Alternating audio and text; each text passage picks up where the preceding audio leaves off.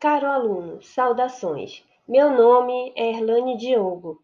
Sou mestranda em Tecnologias Emergentes em Educação pela Must University e serei sua facilitadora neste curso sobre ciência aberta. O objetivo deste primeiro curso é fazer uma breve abordagem sobre os conceitos, os princípios, dimensões e as vantagens da ciência aberta. Seja bem-vindo, bom curso! Neste primeiro tema, apresentarei a você o conceito da ciência aberta. Então, vamos lá? A ciência aberta define-se como uma atividade científica praticada de modo aberto.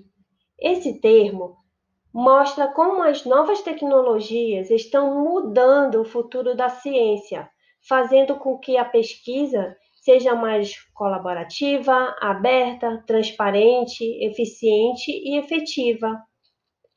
Quanto aos princípios da ciência aberta, estão alinhados às diretrizes da sua instituição para fortalecer a sua política de acesso aberto ao conhecimento. Por estes motivos, é fundamental que você, aluno, docente, pesquisador ou demais interessados, venha conhecer os aspectos envolvidos para que possa fazer parte desta rede abrangente mundial. Para um melhor entendimento, abordarei agora a respeito das dimensões. A ciência aberta é mais do que o acesso aberto às publicações e dados de pesquisa.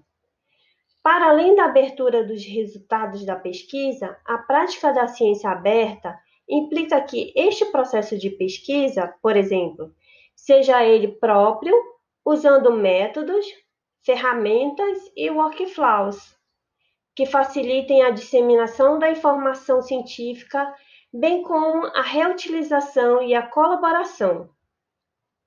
Dando continuidade, apresentarei algumas dessas vantagens a ciência aberta promove a qualidade e a eficiência da pesquisa e da ciência.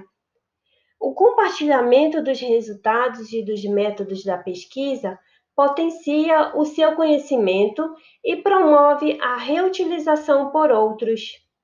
Assim, a sua pesquisa terá mais visibilidade e, por sua vez, um maior impacto.